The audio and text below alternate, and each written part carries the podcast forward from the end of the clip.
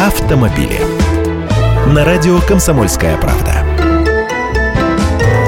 Здравствуйте, я Андрей Гречаник. Про дороговизну страховки автокаска сейчас уже почти и не говорят, привыкли к этому, смирились. Кто мог, отказался, а вот и результаты подоспели. По итогам 2015 года рынок автокаска сократится примерно на 40 миллиардов рублей или на 17,5%. Это в денежном выражении на волне подорожания полисов. Значит, в количественном исчислении уровень снижения еще больше, где-то на 30%, примерно полтора миллиона автомобилистов откажется страховать свои машины. Как комментируют специалисты рейтингового агентства «Эксперт», это первое сокращение после кризисного 2009 года. Тогда рынок каска сократился на 18% на те же 40 миллиардов рублей. После этого был подъем. На протяжении пяти лет рынок рос на долю от 3 до 20% ежегодно. То есть люди активно покупали новые машины, брали автокредиты, платили страховщикам.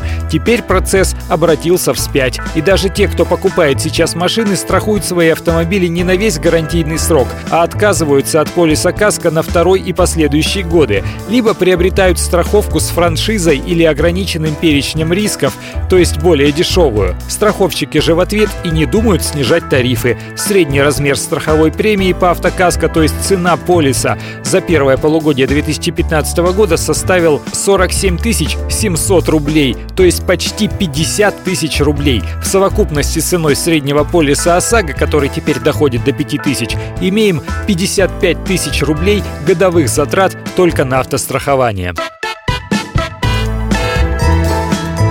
Автомобили.